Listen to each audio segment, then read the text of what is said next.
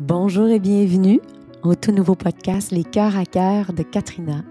C'est un grand bonheur de vous retrouver et de vous partager des conversations courageuses avec des humains de cœur. Au menu, on parle de leadership, de famille, de bien-être et évidemment d'intelligence du cœur. Ça faisait longtemps que j'attendais ce moment. Cette euh, conversation avec mon invité d'aujourd'hui, en fait, je lui avais lancé une invitation il y a deux ans et elle m'avait répondu à cet instant, je ne suis pas prête à parler de mon histoire, mais un jour, je te promets, je vais te la raconter. Et c'est extraordinaire parce qu'aujourd'hui, elle nous parle du lancement de son livre elle a écrit son histoire et non seulement elle a écrit son histoire, mais elle a créé un guide extraordinaire euh, pour les gens qui ont qui ont vécu euh, une situation similaire à la sienne et vous allez littéralement tomber en amour avec, euh, avec cette femme, cette femme courageuse, cette femme engagée et tellement passionnée. Elle est très résiliente et j'adore le fait qu'elle a transformé une, aventure, une histoire pas facile en quelque chose de très positif pour servir le collectif.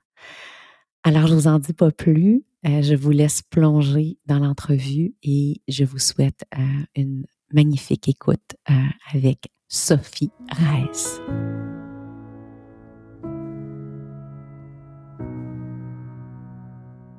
Alors aujourd'hui, j'ai le bonheur d'accueillir Sophie Reiss. Et Sophie est une femme exceptionnelle. J'en ai long à dire sur elle. elle est euh, d'abord humaine, une autrice, une conférencière, une consultante en communication innovation, la fondatrice de Bébé Jetlag et fondatrice de Un cancer en cadeau, dont on aura la chance de parler un peu plus tard cofondatrice de La Ruche Montréal, présidente du comité d'investissement communautaire de TELUS, vice-présidente du conseil d'administration euh, de l'organisme Garde tes cheveux. Ah, Sophie, bienvenue et merci d'être là. Ben là, merci à toi. Je suis vraiment super contente d'être là. Puis, my God, je, je, je suis essoufflée à entendre tout ce que, tout ce que je fais. Ouais, ben oui, mais mais ça c'est c'est la femme. Euh, c'est, ce sont tes titres, hein? Oui. Puis t'es aussi maman, euh, puis t'es aussi une grande voyageuse, puis t'es plein d'autres choses. Euh, on, on, se connaît peu, mais on, on a une connexion de cœur depuis quelques mois particulière. Et je suis vraiment honorée de te recevoir. Je suis fébrile. Euh, j'ai beaucoup d'admiration pour toi, pour la femme que tu es, mais pour aussi tout ce que tu as créé et que tu es en train de créer comme mouvement. Euh, avant qu'on plonge, Sophie, j'aimerais que tu me parles de ton parcours euh, en quatre étapes de vie. Ouais. Qu'est-ce qui a marqué ton parcours? C'est qui, Sophie? Ben, je vais commencer avec Il était une fois. Parce que les histoires commencent toujours avec Il était une fois. Mais quand j'étais petite, mes parents m'ont donné un super beau cadeau. Puis ce cadeau-là, c'était une grande map monde. Puis cette map monde-là était cachée dans le fond de mon sous-sol chez mes parents. Puis je passais des heures et des heures à passer mes doigts sur les frontières, puis à mémoriser la capitale de la Zambie, puis à me dire qu'un jour, je vais aller là. Puis c'était mon rêve de faire le tour du monde, puis d'aller voir ailleurs. C'était vraiment, là, c'est ça qui m'animait, là, du plus jeune âge. Mais après ça, je me suis dit, mais pour aller voir ailleurs, ben, il faut des sous. Puis moi, je venais, mes deux parents sont immigrants, donc euh, première génération, ce qui a été pour moi un premier cadeau dans la vie parce que j'ai eu la conscience d'un ailleurs. Tu sais, j'ai eu la conscience que ailleurs, il y avait des gens qui vivaient dans l'autre bout du monde, où est-ce qu'à l'époque, on lichait des enveloppes avec des, tu sais, des, des par, par avion qu'on collait par-dessus, là, puis que j'envoyais ça, on envoyait le tout, puis qu'on communiquait comme ça avec mes grands-parents j'ai appris rapidement qu'il y avait plusieurs façons de faire, tu sais, puis qu'il y avait des gens qui vivent ailleurs. Fait que ça, c'était super, mais je voulais aller à leur rencontre. Donc, je me suis mis à travailler quand même très jeune dans cette espèce d'objectif-là de pouvoir ramasser des sous pour faire le tour du monde. Donc, je me suis mis justement à étudier, à aller à, travailler des fois trois, quatre emplois en même temps pour être en mesure justement d'assouvir mes propres rêves de voyage, chose que j'ai commencé à faire très jeune, super rapidement. Donc, j'ai commencé à voyager solo, après ça en couple, quand j'ai rencontré le père de mes enfants. Donc, on, vraiment, là, j'avais ma bucket list, je faisais le tour du monde, puis veux pas, ma carrière montait aussi en même temps. Donc, j'étais vraiment du genre à être au bureau, puis ah, j'ai quatre jours de congé, ben je vais aller à Istanbul. Puis là, j'arrivais au bureau avec ma valise, je prenais le vol d'Air France euh, de la nuit, je revenais, là, en tout cas, fait que c'était vraiment, mon début de vie était vraiment beaucoup animé par le voyage. Tu sais, c'était vraiment, vraiment ça, ma grande passion. Puis après ça, en 2012, je suis tombée enceinte de ma fille, puis les gens m'ont regardé avec un air complètement traumatisé en me disant, oh my God, ta vie est finie tu pourras plus jamais voyager. Une chance que tu as été à tel, tel, tel endroit parce que tu pourras plus le faire, tu sais. Et c'est là, justement, que j'ai eu envie de leur prouver le contraire. Et, mais j'ai pris la petite, puis on a fait le tour, euh, on a été en Asie pendant deux mois avec elle. On a, en tout cas, on a voyagé partout. À tous les mois, on était en Europe. En tout cas, on, s'amusait vraiment énormément. Et je suis revenue justement dans cet emploi-là que j'avais de direction dans, dans, dans, dans une grande entreprise québécoise, en direction de marque, alliance stratégique et tout ça. Mais en dedans de moi, j'avais toujours cette espèce de petit rêve-là de me dire, mais ça se peut pas parce que partout dans mon parcours, justement, à travers le monde, en Afrique, en Asie, je voyais des familles qui voyageaient avec des jeunes enfants. Puis en 2012, maintenant, heureusement, c'est un petit peu moins comme ça, mais en 2012, les gens voyageaient pas tant que ça avec leurs enfants. Moi, je me faisais dire des questions comme, comment ton enfant va manger, tu sais, comment ton enfant va dormir? Ben moi je répondais souvent il y a des enfants partout sur la planète et ils vivent. Fait que souvent c'était ça ma réponse. Mais je me suis dit fondamentalement ce qui m'a animé justement à poursuivre cette aventure-là parce que ultimement justement ma réflexion, je me dit ben pour que les gens puissent plus voyager, peut-être qu'il manque d'outils. Donc, je me suis mis à créer le premier site de référence pour parents voyageurs et qui s'en est suivi le livre Le guide des parents voyageurs aussi. Puis ce qui m'a animé dans cette aventure-là à la base, puis ce qui m'a pris avec un peu de recul, je me suis mis à réfléchir. Je me suis dit, c'est pas tant d'être la, la spécialiste en poussette de voyage qui se plie de trois dimensions. Honnêtement, ça là-dessus, ça ne m'excite pas tant que ça, tu sais. Mais ma prémisse derrière ce livre-là, c'est que je me dis, plus les gens vont voyager, plus ils vont s'ouvrir sur le monde, plus ils vont comprendre justement que leur façon de faire n'est pas unique, tu sais. Plus ils vont comprendre, moins ils vont avoir peur. Puis moins qu'ils vont avoir peur, plus qu'ils vont pouvoir être aptes à entamer des dialogues, puis ultimement faire des meilleurs citoyens, des meilleurs, des meilleurs voisins, des meilleurs collègues, puis en tout cas tout ça. Donc, en 2016, c'était beaucoup une année charnière, pour moi parce que justement, j'ai lancé Bébé Jetlag, le site de, de référence pour parents voyageurs, et j'ai aussi eu un moment décisif dans ma vie, dans ma carrière, où je me suis posé une question fondamentale qui se résume en un mot. Pourquoi? Pourquoi? J'ai regardé un peu dans le rétroviseur une crise de quarantaine un peu tôt, certains diront, mais, mais j'ai toujours, j'ai toujours été en avance sur mon temps. Et je, me, je regardais en arrière, puis je me suis dit, mais pourquoi? pourquoi, pourquoi, je, pourquoi j'en fais autant? Pourquoi, justement, tu sais, euh, je me mène à avoir ces, ces postes-là, tu sais, puis pourquoi? et là, je me suis euh, vraiment posé cette question-là, puis j'ai fait beaucoup de démarches euh, d'introspection, j'ai été beaucoup accompagnée là-dedans aussi. C'est pas quelque chose que j'ai fait seule non plus. J'ai été chercher des ressources aussi qui m'ont guidée là-dedans. Puis je me suis posé la question après le pourquoi, le plutôt le, quoi, en fait. Tu sais, c'est quoi mon X, moi? Qu'est-ce qui m'anime profondément à l'intérieur de moi dans mon day-to-day au travail, tu sais? Puis c'est là où est-ce que je me suis rendu compte que ce qui m'animait dans mon feu au bureau, tu sais, c'était d'aider les gens à réaliser leurs rêves. C'était ça qui m'animait. C'est ça qui, quand j'avais des postes justement en commandite, en philanthropie, tu que j'étais en mesure, par l'entremise de mon employeur, de redonner à ce qu'un promoteur d'événements, euh, à ce qu'un organisme puisse justement réaliser leurs rêves, à même un athlète, une commandite d'athlète et tout ça. Ben, c'est ça qui, le matin, c'était ça pourquoi je me levais chaque matin. C'est important pour moi, cette affaire-là.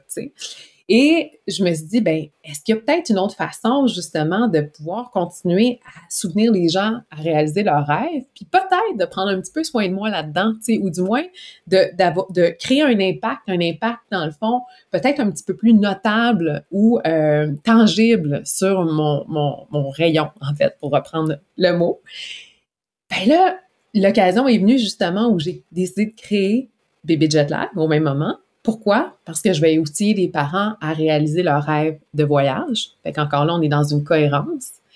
Et ben, puis le comment après ça, c'est des outils que j'ai nommés tantôt. Puis après ça est arrivé aussi la même, par la même occasion. Tu sais, des fois qu'on envoie des choses dans l'univers, faut faire attention à ce qu'on envoie dans l'univers. Hein? Ben là, j'ai envoyé dans l'univers que je voulais justement créer cet impact-là et tout ça. Et là, j'avais Jean-Sébastien, qui était un ami, qui était dans la région de Québec, qui euh, en fait, a fondé La Ruche. Il cherchait quelqu'un pour cofonder, dans le fond, La Ruche Montréal, puis à cette époque-là, et d'être en mesure d'implanter le modèle à travers le Québec. Et c'est comme ça que je suis embarquée dans l'aventure de La Ruche en 2016 et qui a été vraiment des super belles années où est-ce que c'est devenu vraiment un, un outil de développement économique hyper concret puis tangible et qui a fait ses preuves au Québec, qui est reconnu. Et qui a fait la différence. Moi, j'en suis la preuve vivante. J'ai fait partie des, la première. La première, dans le fond, les, premières campagnes de sociofinancement. Oui. La première cohorte, en fait, était là. Donc, c'était vraiment dans les six premiers projets au lancement le, le 1er juin 2016. Je m'en souviendrai toujours. Tu étais là. Donc, c'était vraiment, euh, c'était un beau moment. Et ben la vie a fait, dans le fond, que j'ai continué là-bas. Donc, j'ai mené, j'ai mené de front la ruche avec euh, Bébé Jetlag aussi. Et est arrivé un grand moment qui clôt finalement cette dernière étape, parce que tantôt tu parlais de quatre étapes. Donc, tu sais, j'ai eu mon enfance pleine de rêves. Après ça, mon adolescence, début de carrière qui était vraiment beaucoup axée sur le côté OK, comme un écureuil, là. il faut que, faut que je travaille, il faut que je travaille, il faut que je travaille vraiment pour euh, être en mesure de pouvoir vivre intensément ces rêves-là. Le côté maternité aussi qui est rentré dans peut-être la troisième phase. Puis là, ma quatrième phase qui est en cours et que je souhaite qu'elle soit infinie jusqu'à 102 ans. Donc, c'est vraiment, c'est, c'est, ben, en tout cas, peut-être ce que je m'apprête à dire, mais peut-être la suite et les cadeaux qui s'en suivent. Mais euh, il est arrivé un grand moment marquant dans ma vie. Donc, le 4 décembre 2020, on a découvert, dans le fond, une tumeur agressive dans mon sein droit, découverte de façon fortuite, sans aucun antécédent familial, sans aucun symptôme et sans vraiment, sans, tu sais, quand dit sans cri égard. Puis comment c'est arrivé finalement? Puis ça, j'aime bien le nommer parce que c'est pas, euh, c'est le fruit vraiment concret de l'impact de la prévention et qui est trop peu accessible au Québec. C'est trop peu accessible au Québec. J'ai eu la chance, en fait, c'était en temps de pandémie, l'automne 2020, on ne pouvait plus voir personne. Puis moi, j'aime tellement les humains, là je m'ennuyais de voir des humains. Je travaillais chez nous, je, voulais voir des humains. Puis les seuls humains qu'on pouvait voir, c'était nos, nos quasiment nos médecins. Fait que je me suis dit, mais quelle bonne idée de faire un bilan de santé complet, tu sais, allons-y. Et là, dans ce bilan de santé complet, et puis de façon ironique, le matin même, j'avais reçu mes prises de sang en disant que, wouhou, sont super belles tes prises de sang, puis tout ça, tu sais, je, fait, je me suis rendue voir euh, ma gynécologue pour un, examen tout à fait banal. Puis dans le cadre de porte, elle me dit, puis à part ça, comment ça va? Et moi, d'y répondre, ça va super bien, mais je travaille vraiment tout croche sur mon bureau, donc j'ai mal et je, me flatte la clavicule en même temps que j'y parle. Juste un réflexe comme ça qui était tout simplement pas calculé. Puis elle m'a dit, hey, on t'a jamais examiné les seins, hein? Viens ici, viens te recoucher. J'enlève mon manteau, puis je me recouche. Finalement, elle trouve absolument rien. Absolument rien, mais elle me dit, c'est quoi? Tiens, je t'envoie une prescription, tu as l'air à vouloir faire le tour des, de, tes spécialistes. Vas-y, je te fais une prescription, va faire une mammo écho. Comme ça, quand tu auras 50 ans, ben, tu auras un marqueur qui appelle, une référence. sais. Fait que voilà. Puis ça va peut-être servir de, de, de, référence pour plus tard. Puis c'est comme ça qui, tu sais, pour faire une histoire courte, euh, on a découvert dans le sein opposé à justement ma douleur musculaire cette tumeur-là qui est extrêmement agressive. Et ben, quand j'ai eu ce diagnostic-là le 4 décembre, ben, c'est là que le début de cette nouvelle aventure a commencé. Puis d'ailleurs, ben, tu as écrit un livre. Mm Et oui, et, un, cancer en cadeau. Oui. Et au tout début de ce livre, oui. tu écris Chaque expérience est unique et celle-ci et la mienne. Ouais. Est-ce que tu as envie de nous partager un petit peu ton expérience? Oui, puis c'est vraiment à le dire parce que je trouve que tu fais bien de le souligner. Je, commence le livre comme ça parce que chaque humain est unique, chaque expérience est unique. Donc, on faut pas qu'on regarde, tu il n'y a pas d'échec, il n'y a pas de victoire, c'est vraiment, chaque expérience est totalement unique. La mienne, elle est particulière, je dois l'avouer. Quand j'ai reçu ce diagnostic-là, c'est sûr que je m'y attendais. C'est pas, euh, j'étais aussi en forme, euh, euh, là, on m'entend, on me voit pas, là, mais j'étais en forme, je me sentais bien. Et, mais j'ai pas senti, j'ai pas pleuré quand j'ai eu mon diagnostic. J'ai pas, je me suis comme sentie pas envahie d'une mission, mais c'est peut-être une façon, c'est peut-être une auto, une façon de me défendre, c'était peut-être de l'autodéfense, tu sais. Mais pour moi, le salut, mon salut a été de prendre action. Donc, ça a été le jour un de ce que j'appelle mon enquête. Donc, c'est là où est-ce que je me suis donné comme défi de démystifier tout le processus oncologique, cet univers-là que je voulais pas connaître, en fait, puis que je connaissais pas. Donc, comment ça fonctionne quand on a justement ce diagnostic-là, puis comment qu'on est en mesure de pouvoir euh, naviguer là-dedans, son parcours de soins?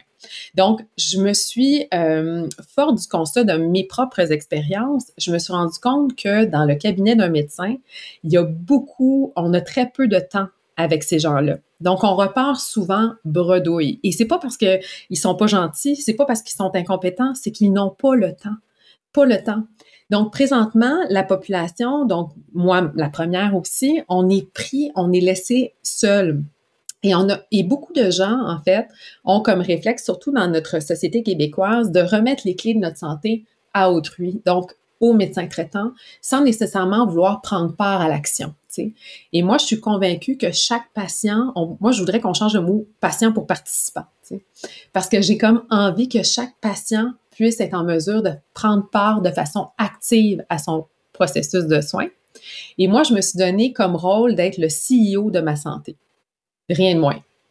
Donc, hmm. dès le départ, là, tu sais, quand tu dis comment, je, comment mon expérience a été unique, ben, dès le départ, j'ai eu le diagnostic, j'ai eu ce mindset-là où je me dis, je pars en investigation. Pourquoi? Tu sais, pour comprendre. Donc, apprendre, comprendre. Tu sais, j'ai fait un, mon PhD en oncologie de façon accélérée, comme je disais à la blague, mais aussi m'outiller. Donc, c'était aussi, c'est important. C'est pas pour rien que le livre s'appelle Un cancer en cadeau. Oui, oui, puis, puis, puis juste préciser que c'est aussi la suite logique de ton livre, parce que c'est extraordinaire quand on en parlera un petit peu plus tantôt, mais quand on plonge dans ton livre, oui. c'est tu nous prends par la main. Hein, apprendre, comprendre, puis s'outiller, mais c'est aussi ton processus. C'est ça, exactement. C'est ça qui est beau, la beauté. Oui, c'est exactement, exactement ça. C'est, tu sais, j'ai vraiment là, en fait, c'est le livre que j'aurais voulu lire en 2020, le 4 décembre 2020. J'aurais aimé le lire, puis j'aurais aimé ça que les accompagnants, les gens autour de moi, puissent le lire aussi. C'est vraiment ça. Donc, c'est exactement ça.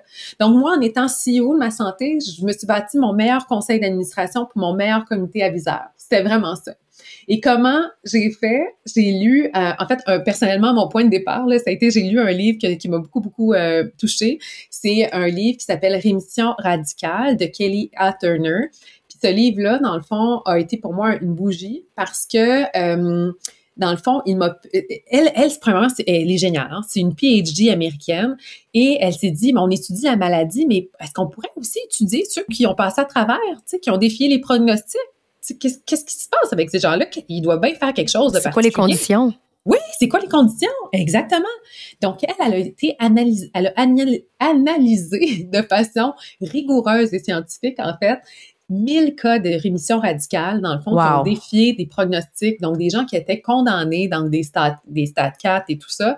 Moi, dans mon cas, c'était pas un stade 4, il était extrêmement agressif, tu sais, mais c'était pas ça, euh, mais, mais c'était pas, euh, il était en stade 2, là, fait que c'est pas... Euh, mais quand même. et, et elle s'est dit, mais est-ce qu'il y a des choses, justement, qui font c'est quoi les piliers qui font tous en commun? Puis elle s'est rendue compte, en fait, qu'il y avait neuf piliers. Donc, que ces gens-là font tout. Puis, ultimement, dans son dernier livre qu'elle a sorti en 2022, qui est Espoir radical, elle rajoute un dixième, qui est l'exercice physique. Donc, c'est hyper intéressant. Fait que moi, ça, ça a été mon point de départ. Puis là, je me dis, bah, qui, au Québec, en fait, est comme le numéro un, ou en tout cas, du moins, peut m'aider dans chacune de ces pratiques-là de rémission radicale?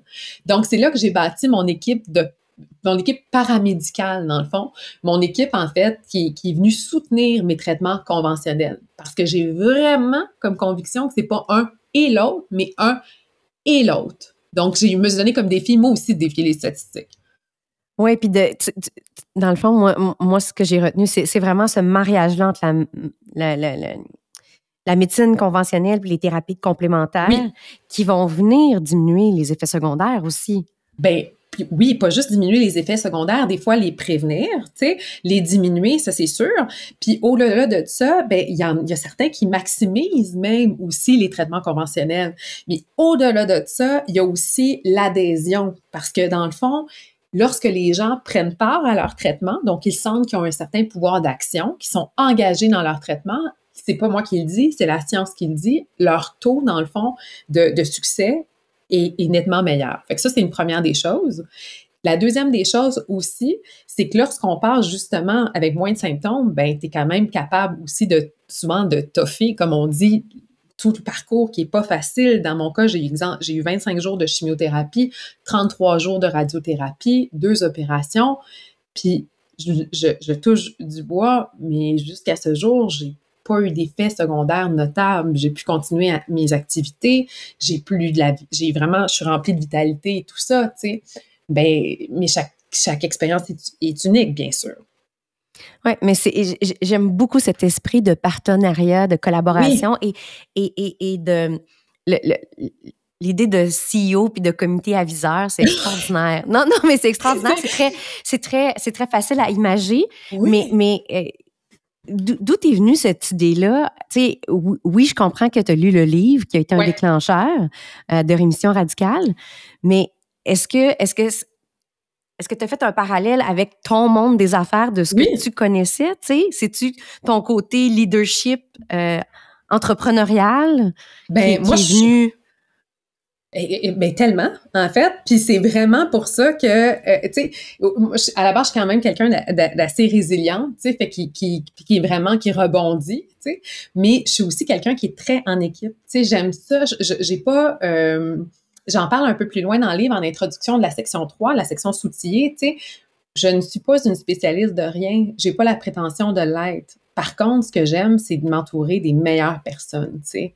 Meilleures personnes, des mettre en lumière, puis d'aller chercher vraiment, tu sais, ça, au niveau des affaires, ça a toujours été ma force d'aller chercher justement des petites perles, puis d'être en mesure de, pouvoir bâtir ensemble. Ben moi, j'en avais envie de bâtir ma santé ensemble avec plein de gens qui sont complémentaires à ce que moi je fais, puis qu'ensemble, on a une vision commune, comme une mission d'entreprise, qui est ma santé parfaite à la fin mes traitements, puis pour toujours. Moi, je vais vivre jusqu'à 103 ans. J'arrête pas de le dire. Mais c'est vraiment... c'est vraiment le 103. oui, parce que, oui, puis je me suis rendu compte, en fait, que mes réflexes de, de gestionnaire, je les ai vraiment amenés beaucoup, beaucoup dans mon parcours de soins. Hmm. Vraiment. Par exemple? Ah, ma rigueur. ma rigueur, euh, ça c'est sûr. J'ai pas peur de demander, j'ai pas peur de questionner. J'ai pas vraiment d'aller tout droit à l'essentiel. Tu sais.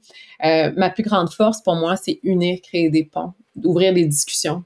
Puis j'ai l'impression que dans mon propre parcours de, de, de soins, c'est quelque chose que j'essaie de faire le plus possible. Tu sais. Puis après ça, tu sais, moi, une chose que, que, je me suis rendu compte, en fait, pour faire le parallèle avec mon premier livre, Le guide des parents voyageurs, puis le deuxième, parce que je me dis, tu sais, c'est comme, c'est bizarre, là, je peux pas être spécialiste en tout. Là.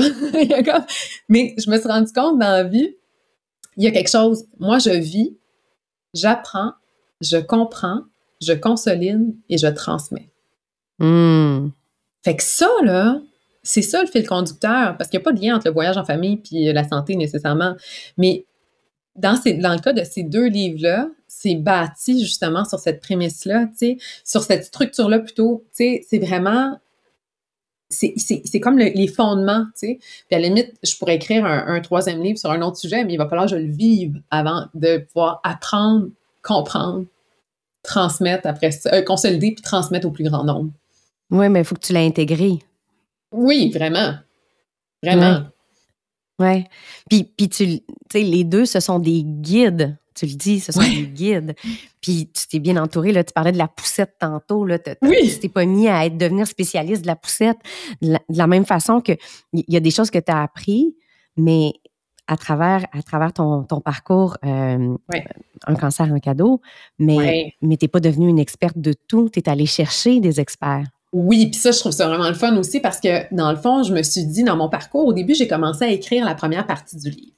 La première partie du livre, en fait, elle est vraiment, je l'appelle apprendre. Dans le fond, c'est moi, ce que vous allez lire dans ce livre-là, vous allez lire, vous allez être avec moi dans la salle lorsque je reçois le diagnostic et ce que vous allez lire, c'est le transcript littéralement, presque mot pour mot, à quelques peut-être fautes de, de français que j'ai corrigé, avec ma vraie médecin qui m'a annoncé mon, mon, cancer et tout ça. Vous, allez, vous allez être avec moi, vous allez vivre mes émotions dans le fond du diagnostic jusqu'à la fin de mes traitements actifs où j'ai été vraiment me ressourcer au Costa Rica pour écrire justement cette partie-là.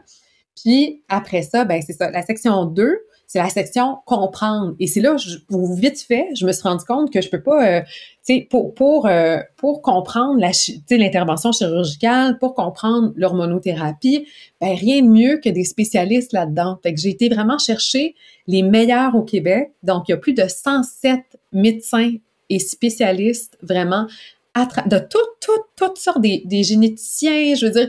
Donc, j'ai, c'est comme là, ils n'ont pas le temps, là. Présentement, les médecins, ils n'ont pas le temps, là. Donc, de, vous parler, ben moi, je vais, je vais aller les chercher, puis je vous les amène. C'est ça, je vous les amène. Donc, qu'est-ce que vous voulez savoir? Donc, démystifier finalement tous les termes pour être en mesure de parler égal à égal avec son médecin traitant. Tu sais, des fois, là, tu entends pour la première fois des mots comme stade, grade, adjuvant, tu sais, néo-adjuvant, tu sais, euh, récidive, euh, tu sais, c'est tous des mots que peut-être tu as déjà entendu, mais est-ce que tu les comprends vraiment? Puis souvent, les médecins n'ont pas le temps nécessairement de te l'expliquer, puis tu sors de là tout étourdi, mais au moins, tu as comme, as des outils. Puis j'ai même eu des listes de questions déjà là qu'on peut tout simplement qui sont incroyables je l'ai je l'ai vu puis puis, puis d'ailleurs euh, je, me posais la question en, lisant euh, c'est pour qui ce livre là ben, c'est pour les patients, ça c'est sûr, c'est pour les, accompagnants, mais c'est aussi pour les cliniciens. Mais c'est pas juste pour le cancer du sein. Ah, mon Dieu, non! Non, mais c'est ça que je, veux démystifier parce que là, on parle de ton, de, ton cancer, mais, mais, mais de ton expérience, de ton parcours. Mais, mais ce que tu as créé. C'est homme-femme, il n'y a pas de sexe. Il n'y a pas de sexe du tout. C'est homme-femme et c'est pour tous les cancers. C'est super important de le souligner. Fait que, que ce soit un, cancer féminin ou un cancer masculin, un cancer du sang, je veux dire, peu importe, les bases sont là et les bases sont démystifiées pour, on passe notre processus psychologique est quand même similaire d'un ou l'autre, un et l'autre en fait aussi. Donc oui, c'est vraiment pour tous ces gens-là, mais il y, a il y a aussi une autre petite branche de personnes que je pense qu'il faut pas oublier, c'est ceux qui sont et qui veulent rester en santé. Ceux qui sont et qui veulent rester en santé, ben, il y a toute la moitié du livre parce que c'est quand même 634 pages ou si on m'entend, parce qu'il y a aussi la version audio dictée par ma voix aussi, qui est consacrée à rester en santé. Hmm. Et ça, c'est tellement important parce que on, on, en parle, mais on le fait pas beaucoup au Québec. On n'est pas en mode préventif. Non. Très, très peu, en fait. Non. En fait, les, les médecins sont spécialistes de la maladie, mais le sont-ils vraiment de la santé? C'est une question que je pose aussi. C'est une excellente question. Je pose cette question. Je trouve qu'elle vaut la peine d'être réfléchie. On n'est pas obligé de répondre, mais en tant aussi que, que patient, mais en tant qu'humain, on a la responsabilité il faut qu'on se réapproprie, euh, réapproprie notre pouvoir, en fait, de notre santé. Puis moi, je ne deviens pas coach santé, là. Inquiétez-vous pas, là, vous n'allez pas voir ça arriver sur mon CV. Là. C'est, pas ça du tout. Moi, ce que je veux, c'est juste vous transmettre mon expérience, puis vous donner les outils pour que les gens, de façon autonome, puissent regarder qu'est-ce qui les intéresse, puis qui, qu'est-ce qui leur parle, puis d'aller dans ce sens-là pour une santé psychologique aussi, puis une santé physique. Parce que ça aussi, tu sais, la santé psychologique, elle n'est pas accompagnée dans un, ou presque pas dans un, processus oncologique, tu sais. Oui, si on habite en milieu urbain, ben on a souvent accès à, ben pas souvent, on a parfois accès à des oncopsychologues, des gens qui peuvent nous suivre, nous soutenir. Mais particulièrement lorsqu'on habite plus loin en région ou lorsque les ressources sont limitées, comme elles le sont présentement, c'est pas tout le monde qui a accès non plus à du soutien psychologique. Avant, lorsqu'on reçoit genre, directement notre diagnostic, pendant les traitements, puis surtout après les traitements, parce que quand les traitements terminent, c'est souvent là que le fun commence, et je le dis de façon ironique, parce que c'est, c'est tout l'impact psychologique qui est, qui est par la suite. Là. Mais parce que je ne l'ai pas vécu, mais, j'imagine qu'il y a une certaine adrénaline d'être dans l'action. Ben, un petit peu comme tu l'as fait, tu t'es, t'es, devenu en mission pour ta santé, puis en mission de, euh, de, de, prendre tout ça en charge, puis avec la rigueur qu'on te connaît. Oui, vraiment. après, est-ce que euh, avant, avant qu'on plonge dans les 100 conseils et, euh, et thérapies, parce que j'ai le goût qu'on en parle un petit peu plus. Ah oui. Parle-nous du après, de ton après à toi. Mon après, en fait, euh, je ne sais pas si le livre a été euh, dans une thérapie en soi, mais mon après, je, pense que, tu sais, je l'ai dit en entrée de jeu, pour moi, mon salut passe par l'action. Puis, je crois que ma thérapie a été l'écriture de ce livre-là. En fait, j'en suis pas mal convaincue. Est-ce que j'ai poussé mon corps à sa limite? Oui je me trouvais totalement incohérente quand j'écrivais un chapitre sur l'importance du dodo à une heure du matin. Je me trouvais vraiment pas crédible.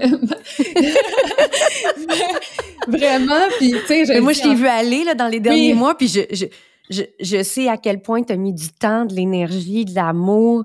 Euh, que, que, que tu as déployé tes ressources autour de ça parce que tu avais la conviction que, que, que ça devait être fait. Ah, mais c'est irrationnel. C'est irrationnel. Quand euh, j'ai quitté la ruche au mois de septembre parce que je voulais me consacrer à 100% sur ce projet-là, il y a rien. Attends une minute. Oui. Je vais juste faire un petit rewind play. Oui. Alors, en septembre, tu as quitté. Oui. Ton emploi. Oui. Ton occupation professionnelle. Oui, exactement. Pour te dédier à temps plein oui. à ce projet. Je sais, c'est complètement fou. Mais non, non, non, mais, mais je salue ça aussi. Oui. tu as suivi ton cœur. Cet ah. élan-là, ah, c'est viscéral. Ben, tu sais, quand on dit c'est dans mes tripes, c'est dans mon cœur, là, c'était vraiment ça, tu sais. J'ai un chapitre sur l'intuition aussi, tu sais, puis tu collabores sur un chapitre incroyable sur la puissance du cœur. D'ailleurs, je vous invite vraiment à prendre le temps de lire. C'est comme un guide, hein? vous allez dans la table des matières, vous repérez le chapitre, puis vous pouvez aller le lire, puis vous revenez après ça à votre lecture. Fait que, en fait, quand j'arrive pas à l'expliquer, je sais pas où ça va me mener tout ça. Je, je, sais pas. Je sais juste que c'était ce qui était juste maintenant. C'était hmm. ça, c'était ce qui est juste maintenant. Je me devais, en fait, de, de faire ce livre-là, puis de le mener, dans le fond, à un niveau que je souhaite, en fait, qui soit proportionnel à toute l'intention, l'effort et les sacrifices qui sont derrière. Mais c'est vraiment juste ça. Mais, mais j'en suis fière, j'en suis fière parce qu'il est porté aussi par plein de gens, puis ça fait partie aussi de, de, de mon ADN, ça, de, d'aller, de mobiliser, de rassembler, d'unir pour propulser puis innover tous ensemble. Puis je pense que cet outil-là, c'est pas juste mon livre, c'est le livre de tous les collaborateurs qui sont à l'intérieur. Puis c'est le livre, en fait, de, tous les gens qui vont le, lire et se l'approprier. Je veux qu'on parle au on, c'est notre livre, ce livre-là. C'est pas, mon livre, c'est notre livre, puis je veux, sais que c'est complètement fou, puis ma famille me voit aller, mes amis me voient aller, ils s'inquiètent, mais je, sais que c'est juste, puis qu'il va, je, je souhaite juste qu'il se rende aux bonnes personnes, c'est juste ça il va se rendre aux bonnes personnes parce que ton intention de départ, elle est là. Et on en parlait tantôt, tout au long de ton parcours, il y a eu des petits miracles. Ce que tu as fait en si peu de temps, parce que, tu sais, moi, moi j'ai jamais vu ça. Il y, a 100 conseils, je veux juste le répéter, 100 conseils et thérapies complémentaires. Et et, ça vient de toutes sortes de, de, de, spécialistes et, et, de, et de thérapeutes. Tu es, allé vraiment... Euh, euh, moi, ce que je trouve le plus beau là-dedans, euh, c'est vraiment le, le, mariage. Moi, ça me touche énormément parce que ça fait longtemps que je souhaite ça dans notre monde. Mais c'est le, euh, c'est que le, la médecine, je veux pas dire traditionnelle, je vais appeler conventionnelle. Oui. Euh, oui, la, la, médecine conventionnelle, les deux, les, les, les deux viennent se supporter mutuellement. Et, et on est capable de s'ouvrir à dire que c'est pas un ou l'autre. Parce que longtemps, ça a été un ou l'autre. Et là, je, je sens qu'il y, y, a un effort, il y a une énergie, il y a une ouverture de part et d'autre pour que, ça, que ce soit un et l'autre. Et ça prend des acteurs, des actrices comme toi qui vont venir euh, continuer à, à, raviver cette étincelle de mm-hmm. changement, de ben, transformation, puis d'évolution je veux que ça soit un point tournant, en fait, de notre histoire. Tu sais. Oui. Je veux, je veux que ça soit un point tournant. Je veux contribuer à ce point tournant-là. C'est fini, justement, le, la division. Il faut qu'on travaille en équipe, il faut qu'on travaille ensemble, il faut qu'on voit plus loin, il faut qu'on se questionne. Tu sais. Euh, L'innovation d'aujourd'hui, là, va être le commun de demain. J'arrête pas de le dire. Tu sais. Il faut qu'on. Il y a tellement de pratiques qu'on a, on a reviré du revers de la vin, puis, puis c'est pas tout le monde qui a la science infuse non plus, là. Tu sais. Mais il n'y a pas qu'une. Tu sais, la vérité, là, c'est une pluralité, hein? Ben moi, je dis à mes enfants, ta vérité n'est pas la vérité. Tu sais, il y a plus qu'une vérité, tu sais. Fait que c'est, c'est super important, puis vraiment, puis une chose aussi, vous lirez, dans le fond, la section 3, vous allez voir, c'est très millimélo. Puis les points ne se suivent pas tant. C'est voulu que ça soit tout croche comme ça. Ben, pas tout croche, pas tout croche, là, mais je veux dire que ça soit pensé comme ça. C'est pensé comme ça. Pourquoi? Parce que je trouve ça beau de, d'avoir justement euh, euh, un chapitre sur prendre soin de nos yeux, euh, qui est vraiment avec euh, euh, docteur Nissan, qui est vraiment qui, qui explique en fait que, le savez-vous, mais faire des traitements de chimiothérapie, ça peut avoir un, impact sur la santé de nos yeux. Personne nous en parle, ça, quand on est jamais, jamais, jamais, jamais. Donc il y a ça au même titre qu'on va avoir justement, tu sais, quelqu'un qui va parler des chakras, tu sais, puis puis du reiki. Puis après ça, on parle de la santé financière parce que aussi ça a un impact énorme la santé financière, tu sais. Fait que euh, avec euh, vraiment un deux spécialistes dont Jasmine qui est CPA puis tout ça entre autres et, et donc tous ces points-là s'entremêlent avec des blocs astuces puis des blocs aussi ressources pour être en mesure d'aller justement tu sais, OK, mais on a l'info, on fait quoi après? Ben là, tu as la réponse, avec on fait pas quoi après? Puis ce que j'aime aussi, c'est que je mets aussi en lumière des innovations, tu sais, parce que il y a, ben y a, y a, des innovations puis des pratiques qui sont pas si innovantes. C'est juste qu'on fait pas ça ici. Puis je vais donner un exemple concret, l'acupuncture, tu sais, parce que c'est très très très largement connu l'acupuncture, tu sais. En France, tu sais, à, l'Institut Curie, qui est quand même un endroit exceptionnel au niveau, un leader en matière d'oncologie en, en France, ben les, les, acupuncteurs font partie de l'équipe traitante de première ligne. Ici, il y a certains médecins qui vont même jusqu'à dire Mais non, ne faites pas de l'acupuncture, il y a des risques d'infection. Ça, non, ça, ça marche pas cette affaire-là. C'est toute une, le, le Reiki, sais, on, c'est implanté dans plus de 1000 hôpitaux américains, même jusque dans des salles d'opération. Donc, des fois, il y a des, des euh, thérapeute énergétique dans les salles d'opération. Et on parle pas de, de tu sais, tout ce que je dis là, justement, acupuncture et, médecine complémentaire, tu sais, traitement complémentaire, pardon, ben ils cohabitent, puis ils cohabitent dans des centres hyper innovants. On parle du MD Anderson Center à Houston, au Texas, au Sloan Kettering à New York. C'est pas des hôpitaux, c'est des hôpitaux leaders en oncologie aux États-Unis, tu sais. Alors, j'espère qu'on va pouvoir regarder un petit peu juste au sud sur nos voisins, un petit peu plus rapidement, ou même juste outre-mer. Fait que ça, je le mets en lumière, justement, ces faits-là, tout est soutenu par des études, justement, euh, des prescriptions de, de, de, de, sport qui se font dans plein de pays dans le monde, qui font partie du plan d'oncologie. Ici, ben, on invite les gens, dans le fond, à, à bouger s'ils le veulent, mais sans suivi nécessairement, des choses comme ça. L'alimentation aussi, qui est un grand pilier. Mais il y a aussi des choses hyper... Euh, euh, innovantes qu'on va découvrir dans le livre. Entre autres, moi, j'ai conservé 100% de mes cheveux quand j'avais 100% de chances de les perdre. Et ça, c'est quelque chose. Je veux que tu nous parles du fameux casque. Ouais, oui, s'il vous plaît, s'il vous plaît. Je, oui. Ça, ça a été une grande découverte. Puis je, c'est encore, tu as fait un grand effort. Dans, dans la dernière année, on en a mm-hmm. beaucoup plus parlé, mais c'est encore très peu connu. Ben, c'est tout à fait méconnu, mais ça vraiment, ça, c'est, en fait, pour expliquer ce que c'est, c'est à la base un principe de vasoconstruction. Hyper simple. Donc, le froid refroidit les follicules qui empêche, en fait, le froid empêche les agents chimiothérapeutiques de toucher la racine des cheveux. Ça peut pas être plus simple que ça. OK? C'est la base. Comment je suis arrivée à ça? c'est quand j'ai reçu mon diagnostic, la une des premières questions que j'ai posées, c'est est-ce que je vais perdre mes cheveux? Et euh, la médecin m'a répondu, tu s'est posée.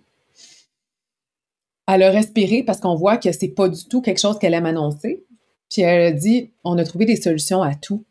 Mal de cœur. On est capable de contrer plusieurs effets secondaires. Mais la perte de cheveux, ça, par exemple, on n'a pas de solution. Et là, mon premier réflexe, c'est que je me dis, attendez une minute. On est capable en 2020, à l'époque, de greffer des visages. On est capable d'envoyer des gens sur la Lune. Mais on n'est pas capable de trouver une solution à la perte de cheveux. Je me dis, ça se peut pas. Et c'est là que j'ai commencé à faire des recherches encore là, parce que ma mère m'a toujours dit que j'avais une tête de cochon. Je me dis, il faut que ça serve.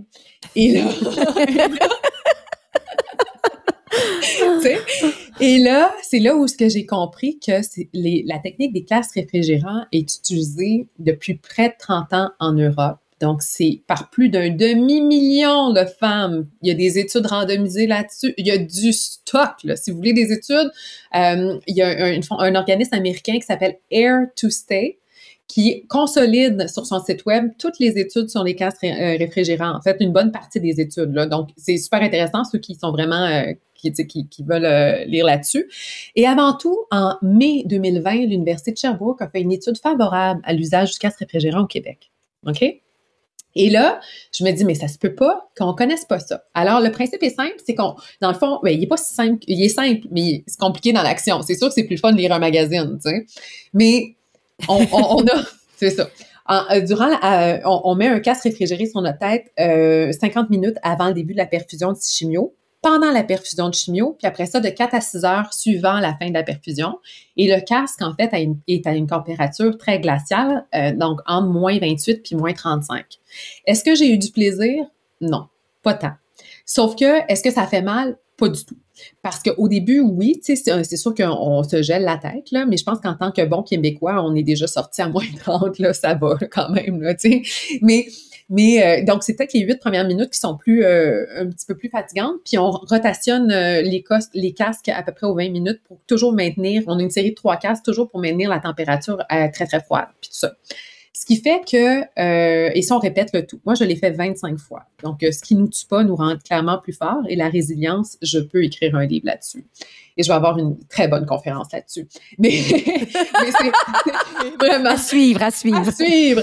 Mais, euh, et parallèlement à ça, durant mes traitements de chimio aussi, parce que le, le principe de vasoconstruction est très connu, ben, je mettais aussi mes doigts et mes pieds dans la glace pendant 60 minutes.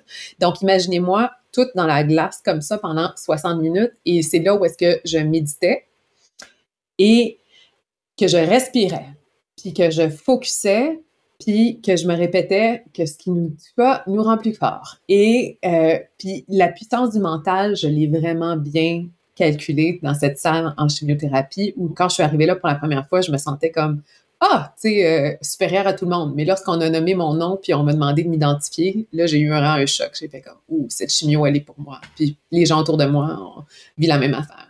Mais plus les semaines avançaient, puis je voyais les gens autour de moi arriver toujours un petit peu plus amochés semaine par semaine. Puis moi, je continuais à garder ma vitalité et mes cheveux, car j'ai gardé justement mes cheveux tout au long. Puis ça, c'est fait partie d'un de mes combats maintenant parce que je crois fondamentalement que c'est un droit qui est bafoué présentement au Québec. On a besoin de savoir que cette technique existe. Après, c'est libre aux gens de savoir de l'utiliser ou pas. Ça, ça, si on l'utilise ou pas, il n'y a aucun problème. On doit savoir. Et qu'en est-il de l'accessibilité? Oui. Donc, ce n'est pas disponible dans les hôpitaux. En fait, c'est pas tout à fait vrai parce que, euh, exemple, à l'hôpital Saint-Sacrement à Québec, ou euh, même il y a eu un projet à Gatineau, euh, Pierre Le Gardeur également, ils offrent la technique des casques réfrigérants. Par contre, ça a contribué beaucoup à la mauvaise presse des casques parce qu'ils ne l'utilisent pas selon le protocole du manufacturier, malheureusement. Donc, les résultats sont pas super bons. Et j'explique en fait pourquoi de façon très simple. Premièrement, le matériel est périmé parce qu'il y a une durée de vie Donc, il manque des morceaux. Même ne serait-ce qu'une bande qu'on met autour de la tête n'est pas là. Donc, de façon très logique, il, manque des morceaux. Ça, type le gel de crayon à l'intérieur n'est pas nécessairement ça bon. Ça donne pas le même résultat. Ben non. Puis, mais le, truc le plus marquant, c'est que la chimiothérapie prend justement entre 4 et 6 heures à, à, se à diminuer l'intensité dans notre corps. Donc, forcément, il faut conserver le casque entre 4 et 6 heures. Mais lorsqu'on l'utilise présentement au Québec, puis je souhaite de tout cœur que ça puisse se changer, là, ben, une fois que la perfusion est terminée, après une heure, une heure et demie, ben, on invite la patiente à quitter.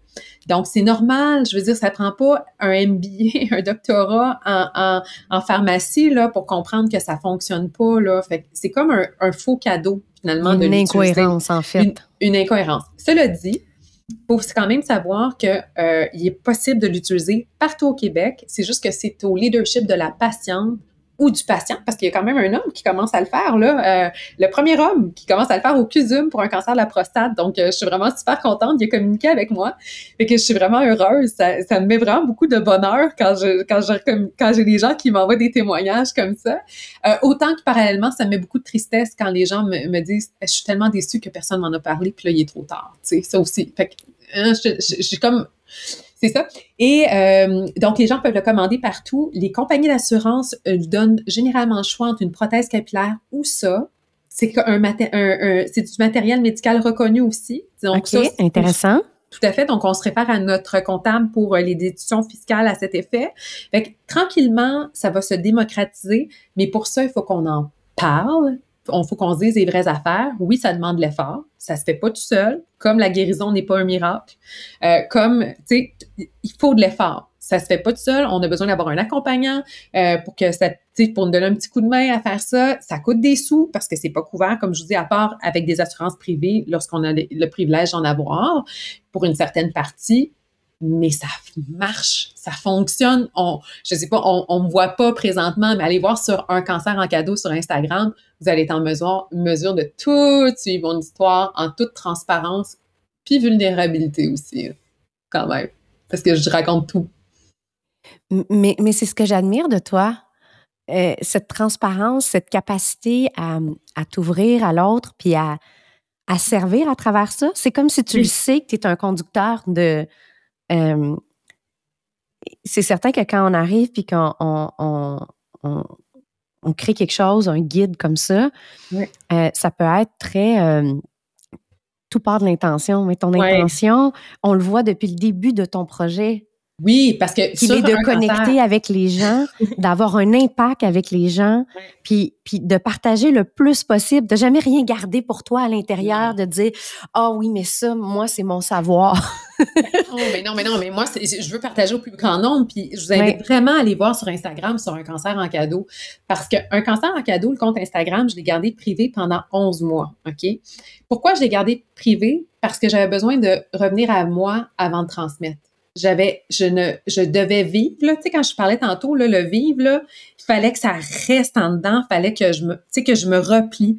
Puis je me suis repliée pendant 11 mois. Puis ce qui m'a permis aussi de garder cette espèce de, de, d'anonymat ou en tout cas de garder mon intimité puis ce droit-là de ne pas communiquer à la caissière d'épicerie ma maladie chaque fois que, ou tu sais, c'est niaiseux, là, j'ai pas été stigmatisée puis tout ça parce que justement j'ai gardé mes cheveux entre autres tu sais puis j'ai gardé ma vitalité fait que les gens il y avait très peu de gens autour de moi bien sûr il y avait mes collègues euh, au travail qui par la force des choses ont, su que, que je passe à travers ça j'avais quelques amis proches mais je l'ai pas dit publiquement tu sais puis Pourtant, moi, je suis quand même quelqu'un qui aime ça parler au plus grand nombre. Puis là, non, j'avais besoin vraiment de créer ma petite bulle. Puis quand j'ai senti que c'était juste, euh, je l'ai rendu public. Mais entre-temps, j'avais tout documenté en photo puis en petite vignette. Donc, c'est mon journal intime. On voit en temps réel. Si vous allez voir, là, il y a la date, OK? Puis là, il y a le texte. Mais c'est comment je me sentais cette journée-là, tu sais.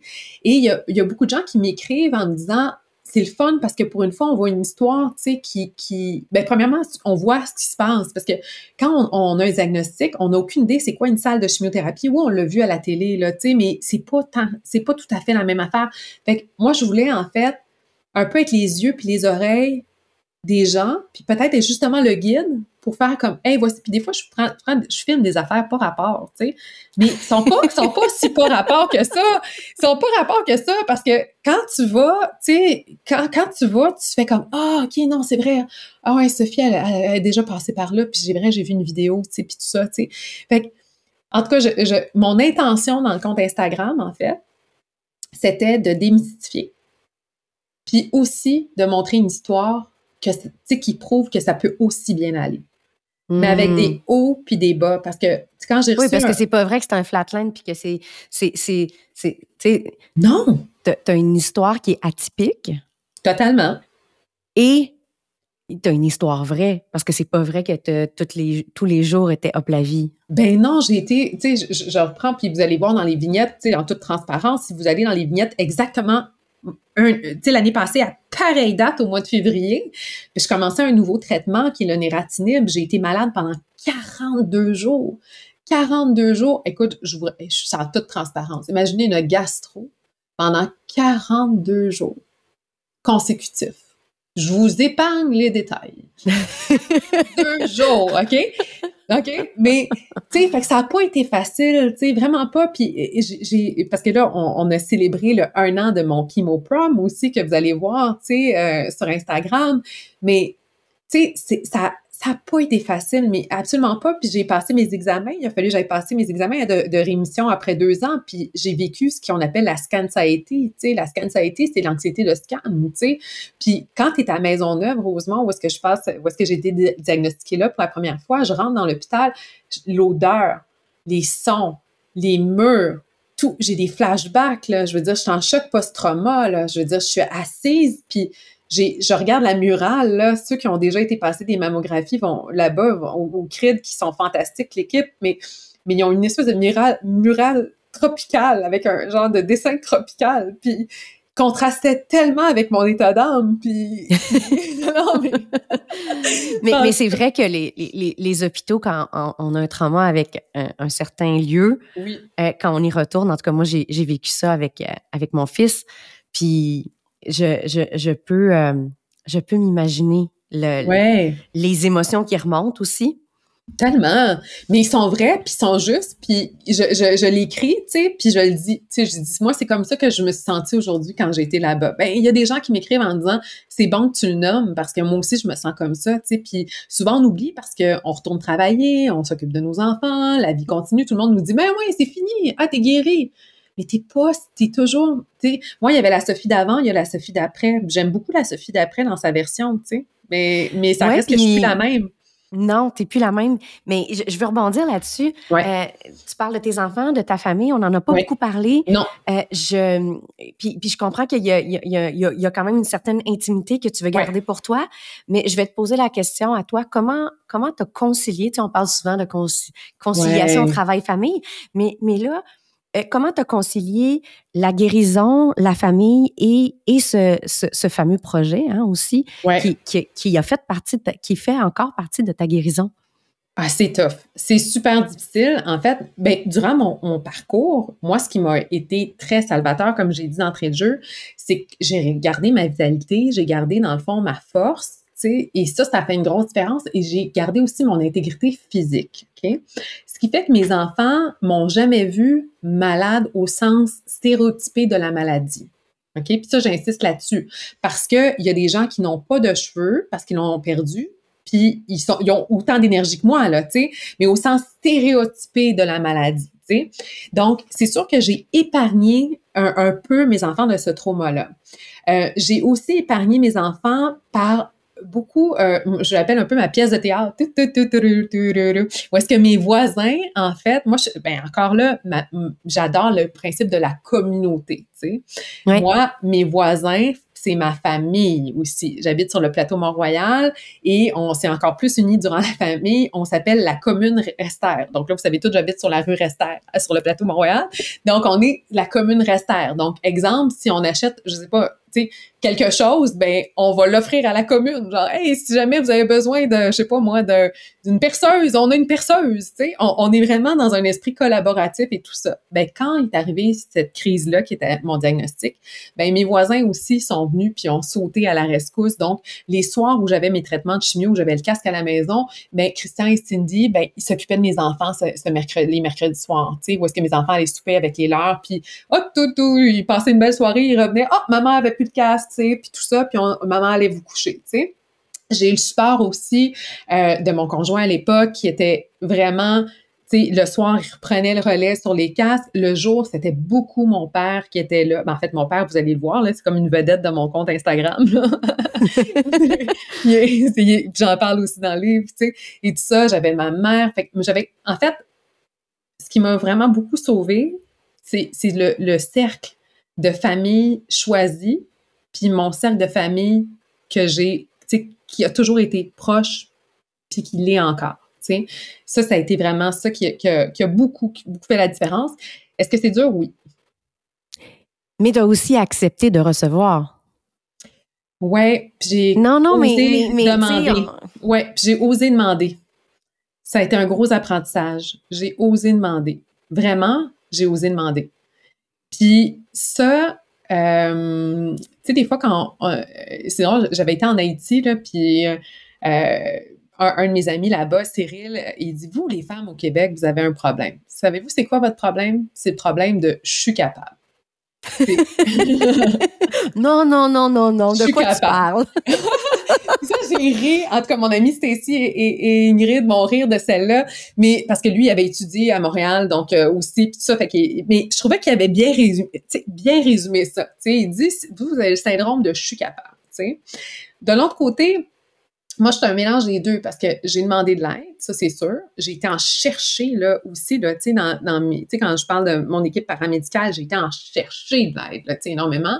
Je l'ai demandé, j'ai été capable de la recevoir, tu sais. Mais de l'autre côté, moi, j'ai été très dure à suivre parce qu'il n'y a pas grand monde qui était capable de me suivre parce que, tu sais, c'est ça qui a créé aussi un certain clivage, tu sais, dans ma vie personnelle où est-ce que, tu sais, moi, j'étais une Formule 1 de l'information, tu sais, t'essayais pas de, tu sais, j'étais déjà rendue à la ligne comme 5 km plus loin, tu sais, la journée.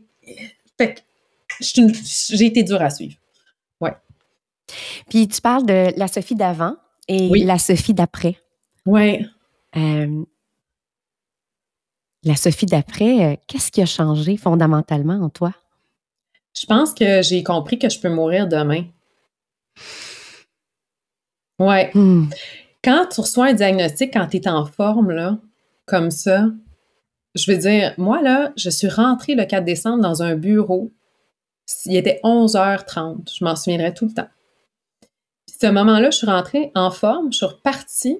Une heure plus tard, j'étais considérée comme une malade avec une maladie grave au sens de l'assurance et au sens de la propre vie. Euh, puis, vraiment, pour vrai, déjà, j'étais quelqu'un de passionné, déjà, j'étais quelqu'un d'intense, mais là, maintenant, j'ai comme l'impression que c'est comme une deuxième chance. En fait, j'ai conscience de la chance que j'ai, tu sais. Puis c'est pas pour minimiser non plus, euh, tu sais, nos tracas du quotidien, là. Mais on dirait, tu sais, des fois, on voit les, petits, euh, des petits pictogrammes ou en fait les, espèces d'organigrammes sur Facebook, là, tu sais, où est-ce qu'il est marqué comme, euh, euh, je sais pas trop quoi, oui, non, oui, non, oui, non, tu sais. Ben, moi, maintenant, c'est comme, est-ce que ma vie est en danger? Oui, non. Non, OK, c'est correct. Tu sais?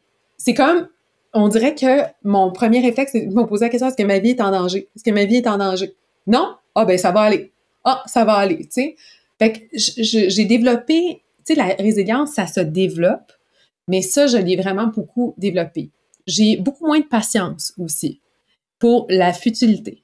J'aime beaucoup plus aller à l'essentiel que j'ai allé avant. Ça, je le dois beaucoup à Monsieur Jacques. J'en parle dans le livre. Tu sais, où est-ce que je parlais justement à Monsieur Jacques qui a 82 ans, tu sais, qui, lui, il allait mourir n'importe quand.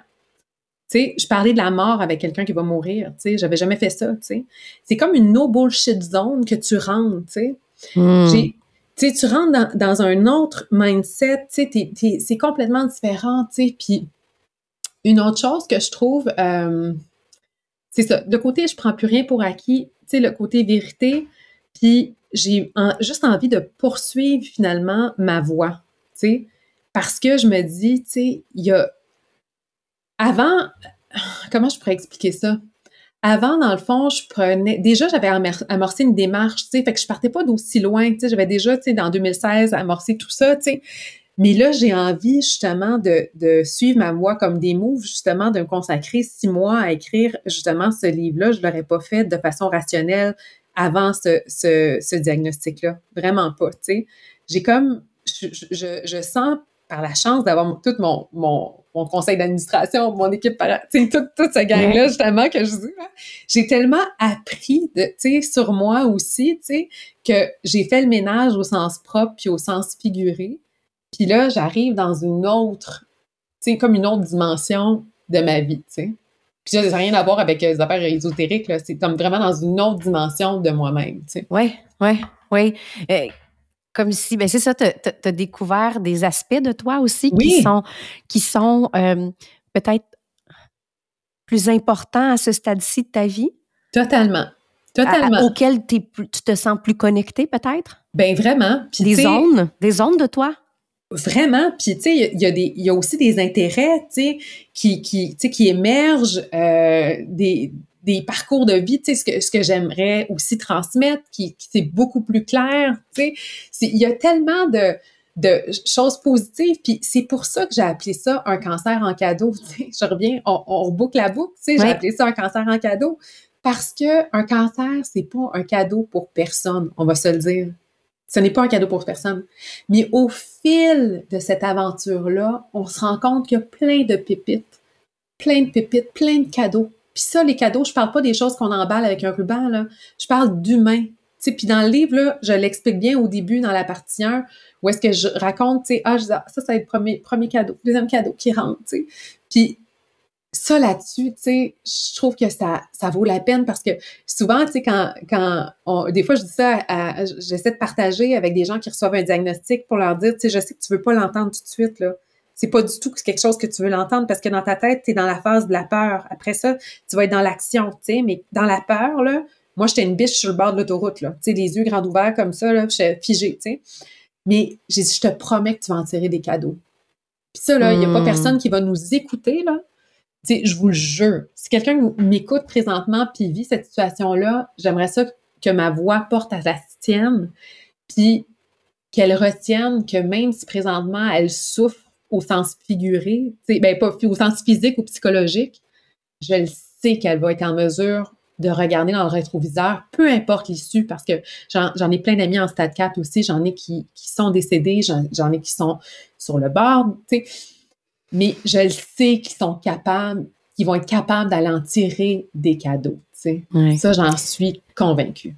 Puis si tu me permets, euh, j'aimerais lire un passage euh, de ton épilogue. Oui!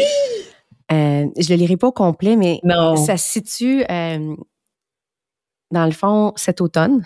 Mm-hmm. Quand, quand tu es allé au Costa Rica, tu as déposé. Oui. Et une partie de l'épilogue va comme suit. La vie est un cadeau et c'est pourquoi on l'appelle présent. Je m'y dépose ici et maintenant en mettant sur papier mon parcours et mes connaissances. Une artiste d'ici, citoyenne du monde, m'a dit, lorsque l'on peint, on doit se reculer pour voir l'ensemble de l'œuvre avant de s'avancer à nouveau pour finaliser le détail. Je comprends tout le sens de ces propos. Mais, hein. Wow! Oui, je sais que tu m'as. Tu sais, écoute, j'ai des frissons parce que je sais exactement où j'étais. J'étais euh, à Plantanillo euh, avec, euh, je salue Isabelle Maheu ici, qui est une grande amie. Puis cette artiste Une grande amie commune. Oui, exactement. et, et, elle est venue, puis tu sais, des fois, il y a des gens qui. Elle est arrivée, elle m'a juste comme dit ça, puis elle est repartie. C'est vraiment bizarre, OK? Vraiment bizarre, puis je la revois, là. Tu sais, c'était une belle femme dans la cinquantaine, tu sais, une belle femme est venue, elle m'a dit ça, puis elle est partie, tu sais. Puis je me dis, je suis arrivée, puis j'ai pris mon téléphone, puis je me dis, OK, j'ai comme écrit ce passage-là, parce que je sais pas, je n'étais pas devant mon ordinateur forcément. Puis c'était, c'est, oui, vraiment. Vraiment. Puis je sais que j'ai pas beaucoup de recul parce que je, je, suis encore dedans. J'écris le livre, euh, je pas encore dedans, mais je pense que j'en ai assez pour être en mesure de pouvoir en tirer ses conclusions. En tout cas, du moins, c'est ce que je vis maintenant. Moi, je pense que tu vas changer la vie de beaucoup de gens. Puis je suis vraiment heureuse euh, que tu aies, pris le temps aujourd'hui de partager ça avec nous. Et euh, en fait, avant d'arriver à la finale, euh, j'ai le goût de plonger dans quelque chose de peut-être un peu plus léger pour terminer. Ce sont les questions en rafale des cœurs à cœur. Et, et on y va, on se lance. un pays, un voyage qui t'a marqué J'en ai tellement fait, j'ai fait le tour du monde euh, de, de plein d'affaires, mais je dirais qu'à 18 ans, euh, j'ai banal, j'étais à Paris seule et la solitude m'a permis en fait de ça a été le point de départ où je me suis dit hum, j'aime beaucoup me retrouver seule avec moi-même, tu sais. Fait que oui, mmh. puis après ça, ben j'en ai fait plusieurs voyages seuls et, et c'était puis vraiment très jeune là, quand même là, tu sais, puis j'ai continué à aller là-dedans. Fait que moi je dirais ça pas pas pour la destination, plus pour mon mon voyage intérieur. Une musique qui te fait du bien? Ça, c'est magnifique euh, parce que j'écoutais pas de musique avant. OK? Ça, j'écoutais vraiment pas tant de musique avant. Et lorsque j'ai eu mon diagnostic, pour moi, je sais pas si parce que j'avais besoin de créer un autre bruit pour noyer mon bruit intérieur. Ça, c'est beaucoup, euh, tu sais, je le répète parce que ça peut être une solution aussi, tu sais. Euh, puis dans la section 3, j'ai un chapitre sur, beaucoup sur les fréquences sonores, sur la musicothérapie, la sonothérapie. Euh, puis aussi d'autres choses par le son, parce qu'il y a, toutes les méditations qu'on peut faire, tout ça, à l'audio. Euh, pour moi, un des cadeaux du cancer a été cette espèce de maximisation de mes sens. Et Louis a été pour moi un des sens qui a été transformé. C'est vraiment hmm. bizarre, OK? Vraiment c'est beau. Puis c'est pas ben, étonnant. Ben, en tout cas, moi, ça m'étonne à chaque fois. Où est-ce que, tu sais, je, je, suis même sensible à certaines fréquences. Exemple, si tu joues du jazz, là, je suis intolérante au jazz intolérante au jazz. Tu sais, c'est comme ça me rend agressive, tu sais, puis j'ai rien contre. T'as pas de patience pour le jazz. J'ai pas de patience pour le jazz, mais c'est vraiment niaiseux parce que je veux dire c'est beau là, je veux dire j'ai pas de préjugés envers le jazz, mais, mais c'est juste que dans mes cellules, on dirait que la musique me transperce, ok, et je sens les fréquences en fait de la musique, puis je trouve ça beau parce que je me dis oh my god, tu sais, là j'ai comme une admiration pour les musiciens les chefs d'orchestre, je suis comme wow. Mais euh, une musique en fait. Euh, J'écoute beaucoup présentement. Il y a mon ami de cœur, Joanie Lacroix, que j'aime d'amour, qui a une playlist Pastel Fluo euh, sur Spotify. Je l'écoute beaucoup, beaucoup, beaucoup, beaucoup. En fait, j'ai mon écriture de livre a beaucoup été baignée par sa playlist. Au même titre que euh, mon amie Isabelle Patnaud avait créé une playlist euh, sur Spotify aussi qui s'appelle Guérison. J'imagine qu'on peut la trouver. Sinon, écrivez-moi, je vais vous l'envoyer, sur un cancer en cadeau sur Instagram. Je vais juste vous faire un, forward. Et ben, c'est dans, le cas de ces deux listes-là, ou peut-être que tu peux les mettre en note. Euh, oui, je les mettrai en note, définitivement. Ouais, je pense que ça va être plus simple si tu peux les mettre en note. Donc, ces deux playlists-là, euh, il n'y a pas une chanson en particulier, mais euh, ils ont été significatives. Une parce que je l'ai beaucoup écouté en chimiothérapie puis en traitement, puis l'autre parce que je l'ai beaucoup écouté durant l'écriture de mon livre. Mmh. Ta plus grande fierté aujourd'hui? Ben, je dirais mes enfants parce que sinon, je, je vais passer pour une mauvaise mère. Non, c'est pas vrai. mais, non. Euh, en fait, euh, ma liberté. Ma hmm. liberté. Ma liberté euh, de penser, d'agir, d'action. Ma liberté d'action, c'est un privilège, en fait, d'avoir une liberté d'action, de prendre cette, ce privilège-là et de passer à l'action, dans le fond, en est un aussi. Et pour moi, je l'ai pas expliqué parce que vous lirez dans le livre, mais je vous en dis un petit peu. Euh, dans le fond, moi, quand on a découvert ma masse, si j'étais restée passive, ça aurait été beaucoup plus compliqué parce qu'en trois semaines, elle a touché un ganglion et elle a doublé.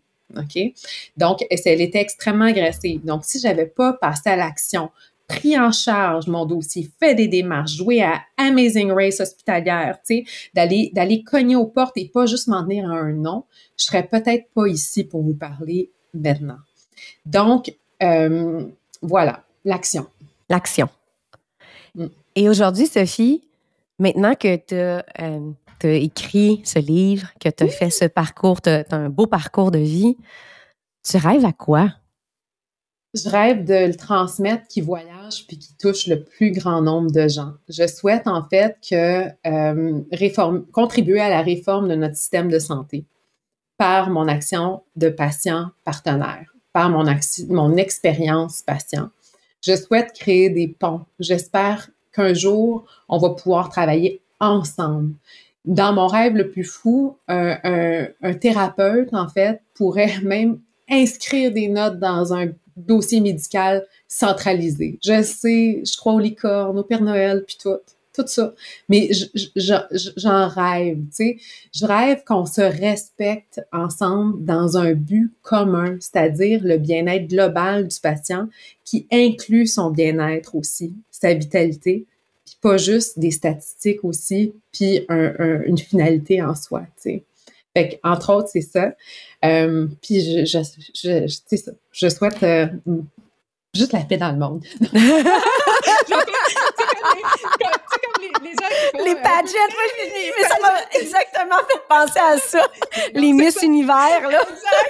mais c'est pour, ça, pour ça que je le dis aussi, tu sais, parce que oh, je dis la blague. C'est beau. Euh, comment on peut te supporter, Sophie, dans, dans, cette mission que tu t'es donnée, dans ce rêve, et, pour toucher au plus grand nombre de personnes, euh, qu'est-ce qu'on peut faire pour te supporter? Pour supporter, euh, pour nous supporter là-dedans, hein, parce que tu l'as dit, tu étais au on, au nous. Euh, comment, comment on fait? Plein de choses. Bien, premièrement, juste un aparté, garde tes cheveux que je vous ai parlé tantôt. Garde tes cheveux, c'est quoi? C'est un organisme à but non, euh, non lucratif. Euh, c'est vraiment un super bel organisme. Il y a Cléo Maheu, Jasmine Marcoux, Sophie Truzel-Ménard. C'est Sophie qui a fondé finalement cet organisme-là. Elle a été ma marraine de caste parce que c'est justement une des précurseurs qui le fait en 2017 au Québec. Et euh, on est les quatre femmes qu'on a passé à travers ça et qu'on a envie, on a les mêmes valeurs, les mêmes convictions, on a envie d'aider. On a besoin de moyens pour le faire parce que là, ce qu'on fait présentement, c'est à bout de bras, OK? Donc, si jamais vous voulez soutenir la cause de Garde tes cheveux, qui est d'informer et soutenir les femmes et les hommes qui sont en chimiothérapie et qui veulent garder leurs cheveux et aussi informer et former des cliniciens pour qu'ils soient en mesure de transmettre l'information et informer, vous allez sur le site de gardetecheveux.org et c'est possible de faire un don tout simplement et sachez que ces sous-là seront tout à fait bien utilisés. Donc ça, c'est une première des choses. Pour me souvenir euh, personnellement, mais aussi soutenir la mission rassembleuse d'un cancer en cadeau, je vous invite à me suivre sur Instagram, mais aussi à partager et faire vivre le livre. Donc, si vous voulez, le, premièrement, le lire, ça c'est une façon, dans le fond, de m'encourager. Donc, de l'acheter autant en format papier, audio ou numérique. Donc, vous choisissez ce que vous voulez. Vous n'avez pas d'excuses. Puis, d'en parler, puis de créer des ponts, créer des discussions avec les gens, faire aller finalement vos opinions, vos messages. C'est comme, allez-y comme ça. Faites-le, appropriez-le vous. Le, ça dit Appropriez-le vous? En tout cas. En fait, c'est que tout le monde se l'approprie. Ouais. Je, souhaite que tout, je souhaite que tout le monde se l'approprie. Puis, puis, justement, qui, qui aille chercher, parce que l'objectif, c'est pas de tout faire, hein. Il faut vraiment regarder qu'est-ce qui est juste pour nous, puis qu'est-ce qui nous parle, puis d'être curieux. En fait, je souhaite que les gens soient curieux. C'est ça que j'espère. Hmm. C'est mon point 100 en primeur. Être hmm. curieux. Merci, mm-hmm. Sophie. Hmm. Merci pour, euh, pour ta fougue, pour ton audace, pour ton grand courage, parce que ça prend du courage de faire ce que tu fais, puis, puis de, euh, de suivre ces élans-là, suivre ton cœur. Ouais. Euh, puis je vais encore dire le mot cœur, mais ton grand cœur, ta générosité, ton altruisme. Je sens cet altruisme-là à travers ton énergie. Puis ce que tu souhaites transmettre, c'est. Tu es vraiment un cadeau. C'est un oh! cadeau pour, euh, pour la société. Hein. Au-delà de, des individus, je crois que avec, avec ce que tu rêves, puis ce que tu es en train de faire, hein, parce que tu mm. commences déjà, tu as déjà commencé à faire bouger les choses. Euh, c'est un réel cadeau. Et, moi, je, je te souhaite de continuer à prendre soin de toi, d'être à l'écoute de toi à travers ça, de suivre tes élans, oui, mais, mais de trouver hein, ton X, comme tu disais, ton sweet spot à toi ouais. dans chacun des moments de ta vie. Vraiment. Puis j'espère pouvoir. En tout cas, j'ai bien fait de pas mourir, là. Ça, c'est une première des choses. j'ai bien fait de pas mourir. Mais oui, puis j'espère, en fait, faire vivre le livre, puis d'être là, puis d'aller à la rencontre des gens, justement, dans toutes, toutes ces conférences-là, que ce soit en entreprise ou dans des événements ou des choses comme ça, puis d'aller, de créer le contact aussi personnel avec les gens, ça serait mon grand souhait. Mais merci pour tes bons mots. Merci à vous aussi qui avez écouté notre belle conversation. Je trouve ça toujours agréable puis important de remercier les gens qui ont pris la peine d'écouter jusqu'à maintenant. Puis ben, je vous souhaite de la santé puis du bonheur. Mmh. Merci à chacun d'entre vous. Merci particulièrement à toi, Sophie. Et on se dit à bientôt. Oh oui. C'est ce que j'ai envie de dire. C'est clair. Plein d'amour à vous, plein d'amour à toi, Sophie.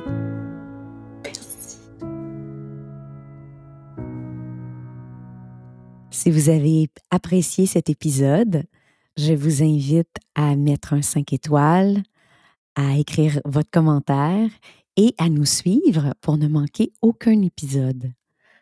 Merci encore d'avoir été là. Votre présence compte tellement pour moi et c'est toujours un bonheur de vous accueillir. J'espère que vous avez apprécié, que vous avez été aussi touché, inspiré et transformé par cet épisode. À bientôt!